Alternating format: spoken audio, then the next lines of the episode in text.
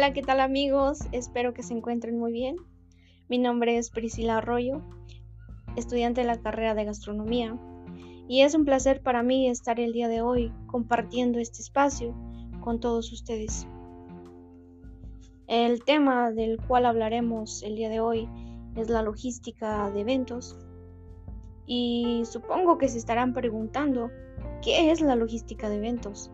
Y pues bueno, no es nada más que un conjunto de métodos y medios necesarios para llevar a cabo la organización de una empresa o un servicio, especialmente cuando hablamos de distribución. El objetivo de la logística es colocar los bienes y servicios adecuados en el momento preciso, en el lugar idóneo y en las condiciones deseadas, mm, de manera de generar la mayor rentabilidad de generar un mejor servicio al cliente, de generar un costo adecuado a lo, a lo que estamos a lo que nos estamos enfocando y generar una mejor calidad de, de nuestros servicios, de nuestros productos. Y como todo, la logística tiene su origen y su historia, por lo cual hablemos un poquito de los antecedentes históricos de los eventos. Y claro que este término anteriormente no era conocido como hoy en día lo percibimos.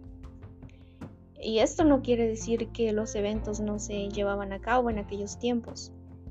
Sí se llevaban a cabo, simplemente que pues las personas no lo conocían como como tal cual un evento o como una logística como hoy en día, ¿no?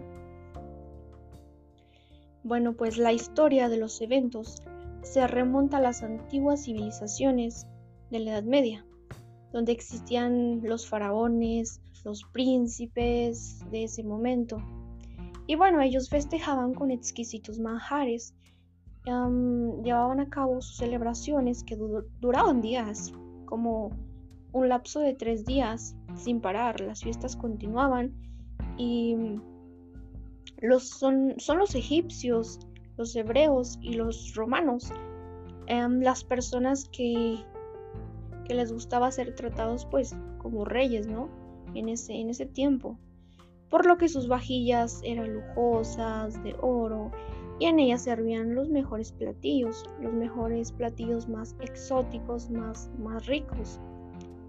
Em, pero bueno, pues fue en la Edad Media moderna ya cuando comenzaban a, utilizar mesas como tal y algunos cubiertos. Pero en la edad ah, fue ya más adelante, en la edad moderna, tal cual, cuando ya todo se iba, digamos que iba tomando como, se iba refinando y comenzaban a tener una forma un poco más, un poco más sofisticada, vaya. en los continentes de Mesoamérica, en los continentes de, de España comenzaron a incluir las danzas mientras, bueno, mientras disfrutaban de sus banquetes. Y a estas personas les daba por mezclar el arte, pues el arte de danzar, de cantar, con la finalidad pues de hacer un ambiente más relajado, ¿no? Un ambiente más complaciente para los patriarcas de ese entonces. Al llegar la edad contemporánea, pues fue, después fue la, revolución y se comenzaron a, celebrar las llamadas ferias. La primera feria de la que se tiene registro fue, fue en Grecia y hay que recalcar que las ferias fueron las que dieron como que ese auge a los eventos. Las ferias fueron las, las que marcaron esa, pues digamos que ese, ese cambio, ¿no? De conocer a los eventos como, como, bueno, antes no se conocían así. Y bueno, la primera feria de la que tenemos un registro, ¿no? Fue en Grecia. Supuestamente se, originó en Grecia. Y las personas acostumbraban a celebrarlas pues cada año, ¿no? Y es, se dice que, que, las ferias pues eran muy anheladas ya que, ya que eran cada año y las personas pues esperaban con ansias esa fecha.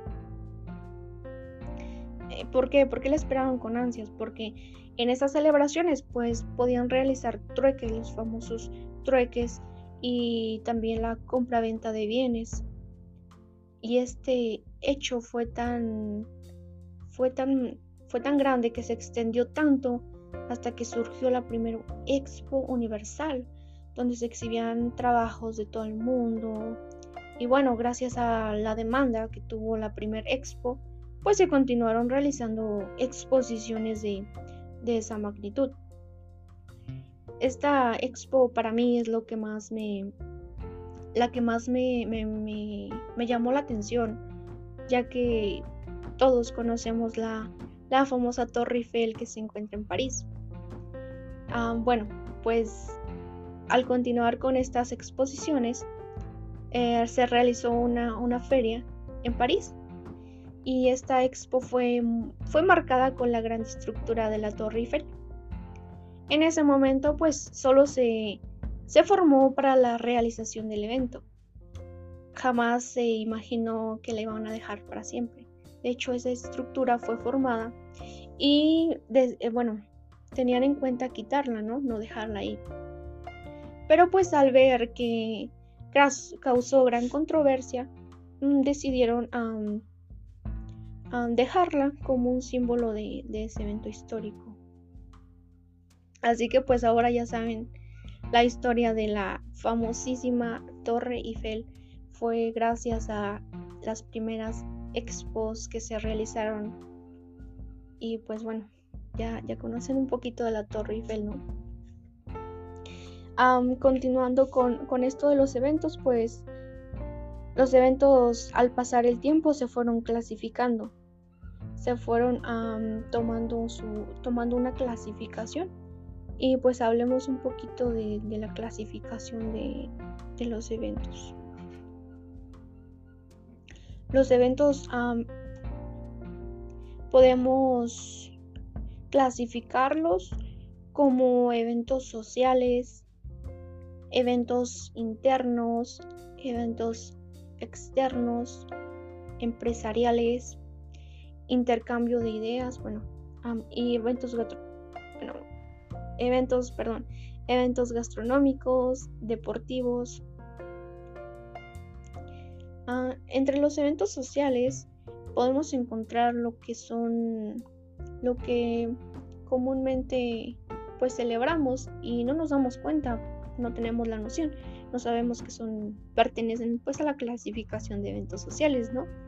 Pero son los famosísimos bautizos, bodas, comuniones, cumpleaños, aniversarios, las graduaciones, los 15 años que son muy muy celebrados en pues en los bueno, en las, los pueblos, no las personas que estamos en pueblos, pues es muy común tener tener a cada rato bodas, bautizos, 15 años.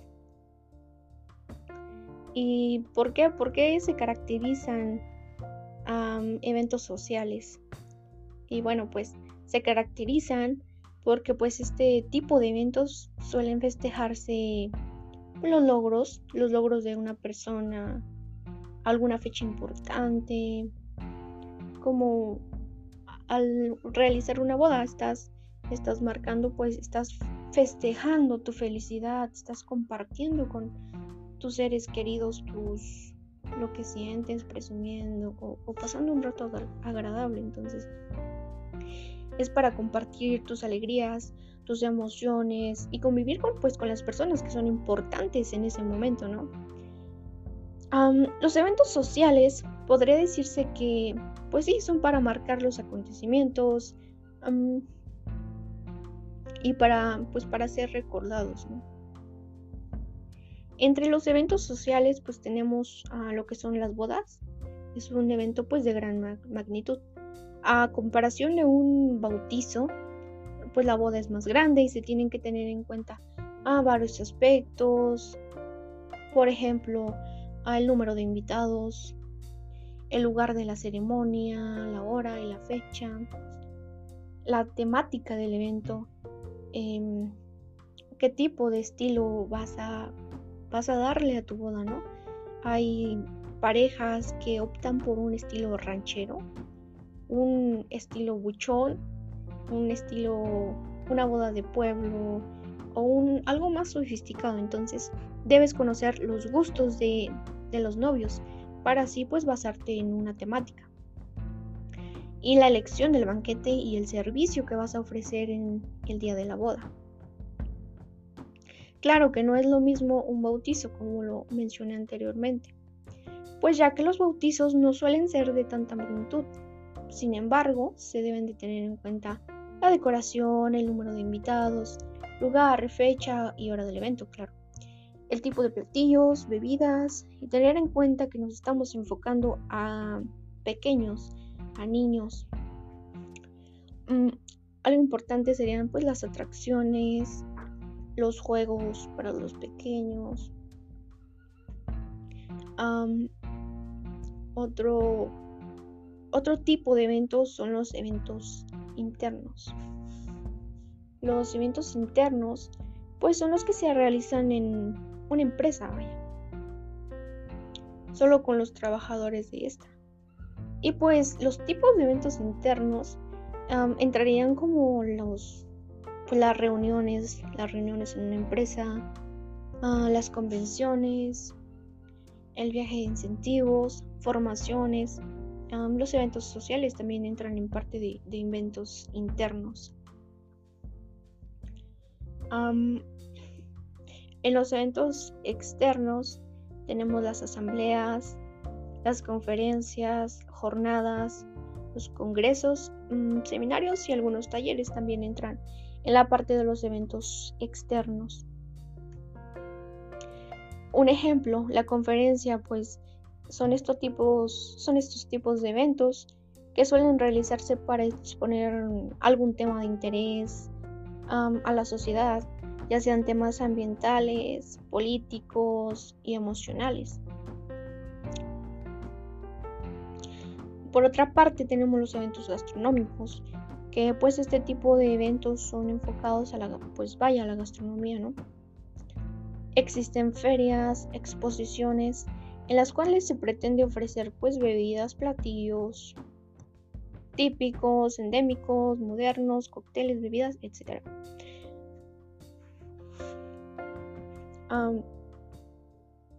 tenemos para realizar pues este tipo de eventos, ya sea una boda, un bautizo, una graduación, un evento ejecutivo, debemos conocer las herramientas necesarias para llevar a cabo este tipo de, de eventos. Y pues ahora hablaremos un poco sobre las herramientas que necesitamos. Algo importante que lo primordial que debemos de tener en cuenta al realizar un, evento es la orden de eventos, es la, primera herramienta, digamos una herramienta básica en la organización de, de nuestro evento, ya que este documento pues describe toda la información general para la celebración. En esta orden pues se va a especificar el evento a celebrar, la fecha, lugar exacto de la celebración, hora de comienzo y la hora de, fin del servicio, la hora en que va a concluir, el número de comensales, menús seleccionados, tipo de asistentes al evento, el tipo de ambientación, la decoración del lugar. Como número 2, bueno, la herramienta que podríamos decir que es la número 2 sería la bitácora, ya que en esta nos vamos a apoyar, ¿no? Es como nuestro material de apoyo. En la bitácora, pues lo que vamos a hacer es simplemente registrar los detalles de los avances que vamos teniendo, los posibles obstáculos o bueno, los obstáculos que se nos van presentando, las observaciones, las nuevas ideas, entre otras informaciones de interés que van surgiendo poco a poco durante nuestro trabajo. En las bitácoras vamos a dar a conocer las condiciones exactas en las que se realiza un trabajo. Incluso si los errores quedan registrados y señalados, pues no se deben de borrar. ni arrancar la página, ni excluirla, ni nada, porque lo correcto es colocar una, pues una rata, ¿no? Y aclarar la información. Es importante marcar los errores, ya que estos al momento de evaluar nuestro servicio nos serán útiles para la próxima vez que, bueno, que vayamos a realizar otro evento, organizar otro tipo de, evento. Podemos checar en qué fallamos y qué podemos mejorar. Mm. Como tercera herramienta tenemos el checklist, que prácticamente, bueno, se conocen también como hojas de verificación.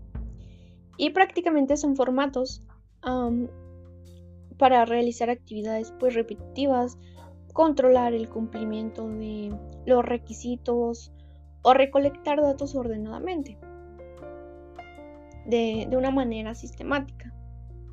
Se utilizan para hacer comprobaciones de las actividades o de los productos, asegurándonos de que nuestros trabajadores o de que, bueno, el inspector o nosotros en este caso, no nos vayamos a olvidar de nada importante. los aspectos que tenemos que verificar en la hoja de verificación, es que se hayan seguido los procedimientos, que los productos cumplan con las especificaciones requeridas, que las medidas que se plantearon o se pidieron anteriormente pues sean las, las necesarias, ¿no? por ejemplo, como el peso de un producto, el color, las características sean las que se, se pidieron anteriormente y no cambiarlas. marcar la existencia de posibles incidencias y que el producto final esté conforme a lo que se ha planificado. Otra herramienta que nos va a, o les va a servir mucho sería la orden de servicio, ya que esta, la orden de servicio, nos va a facilitar la comunicación entre, entre el gestor y los colaboradores, entre, en este caso nosotros, y los, las personas que nos están colaborando con, a realizar las demás actividades. Y bueno, estas órdenes deben de contener toda la información necesaria para que el empleado o nuestros empleados entiendan el servicio que, que debe realizarse, ¿no? Que sepan lo que tienen que hacer, tener claro sus actividades, que cada quien tenga claro lo que va a hacer y que no se esté, que no interfieran como yo hago esto, yo hago esto y esto, sino que cada quien se centre en lo suyo y así facilitar más el, el trabajo. Otra parte importante de las herramientas pues es la selección, la selección de proveedores. los proveedores debemos de recalcar que los proveedores son una parte súper importante de nuestra empresa. Son parte de nuestra empresa prácticamente. Y los proveedores que posean nuestra empresa o, o su empresa va a determinar pues en gran medida el éxito que tengas, el éxito que tengas o el fracaso que tengas. El contar con buenos proveedores significa contar con buenos insumos de calidad y por lo tanto vas a tener productos, vaya, productos para ofrecer a tus clientes de calidad. Y también vas a tener la posibilidad de tener bajos costos y la seguridad de contar siempre con los mismos productos cada vez que los vayas a necesitar. Para seleccionar tus proveedores necesitas tener en cuenta mm, algunos criterios. Y bueno, el primer criterio a tener en cuenta pues es el precio. Eh, debes de checar, checar que tengas un precio razonable, que sean acordes a la calidad del producto que te están ofreciendo, claro. Y evaluar el precio del producto. debemos tener en cuenta también los gastos que podrían adicionarse, ¿no? Como los gastos de transporte, los seguros, embalaje, etcétera. Pero bueno, asimismo, al momento de evaluar el factor del precio, debemos considerar los posibles descuentos ¿no? que el proveedor nos pueda otorgar, tales como descuentos por volumen de compra, descuentos por, por pronto pago, pagar a tiempo, entre etcétera, ¿no? Otro aspecto en la selección de los proveedores, otro criterio, es la calidad. Siempre que nos sea posible, pues debemos procurar que nuestro proveedor nos ofrezca insumos de muy buena calidad. O en todo caso, que la calidad que nos esté ofreciendo pues sea acorde al precio que nos está, que nos está también ofreciendo. El pago, el pago es un criterio también importante. ¿Por qué? Porque tenemos que evaluar las formas del pago que nos están ofreciendo. Por ejemplo, si se ofrece la posibilidad de hacer pagos vía transferencia bancaria, pagos vía internet o, algún otro tipo de pago ¿no? que nos facilita a nosotros. También es importante evaluar las condiciones o el plazo que nos está dando el proveedor. Pagar por partes, ya que al realizar tú un evento o organizar tu evento, la persona que te está contratando te va, no te va a pagar todo el servicio completo.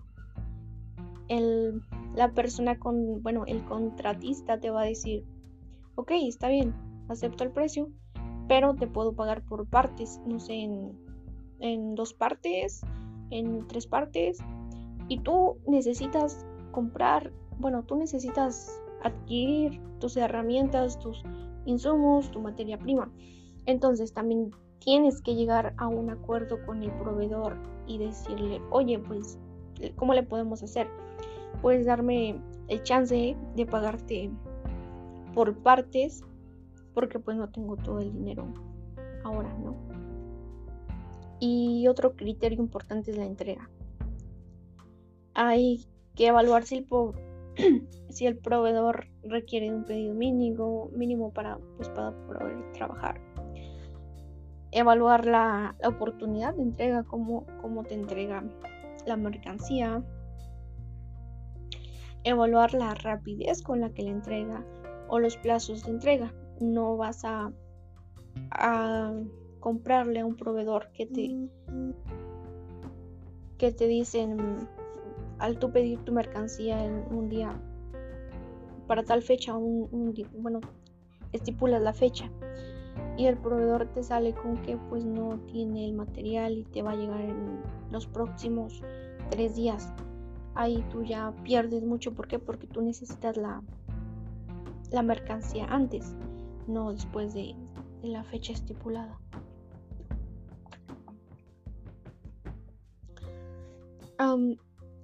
otra herramienta importante que nos va a facilitar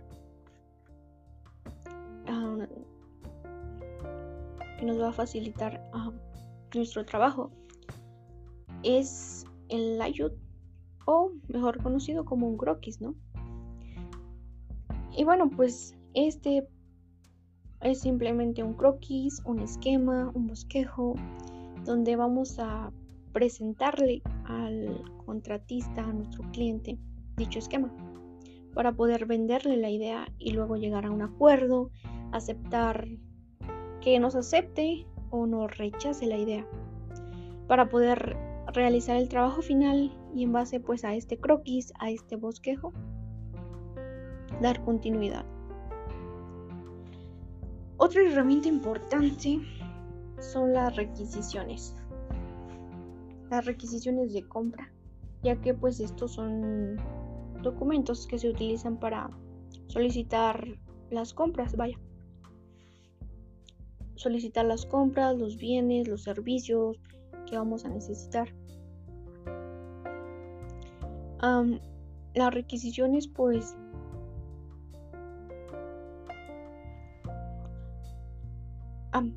perdón, otra herramienta que necesitamos desarrollar pues sería el programa del evento.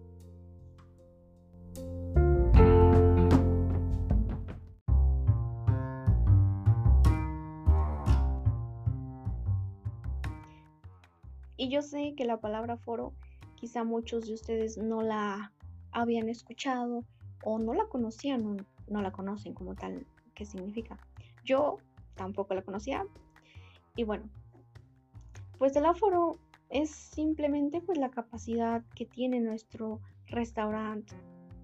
La capacidad de personas que pueden entrar a, nuestro restaurante, a nuestro establecimiento, a nuestra cafetería, bar, cualquier tipo de establecimiento. Y vaya, pues es como el espacio que tú tienes al ir a un, a un restaurante, ¿no? Como ese, ese espacio que tienes para tú poder interactuar, para poder moverte y no estar apretado, incómodo o que alguna persona pase y te aviente y, ese tipo de cosas, ¿no? Ok, pues ahora sí que el aforo, bueno, el aforo es importante calcularlo ¿Por qué? Porque también referente al aforo, pues tienes tu flujo de tu flujo de clientela, ¿no?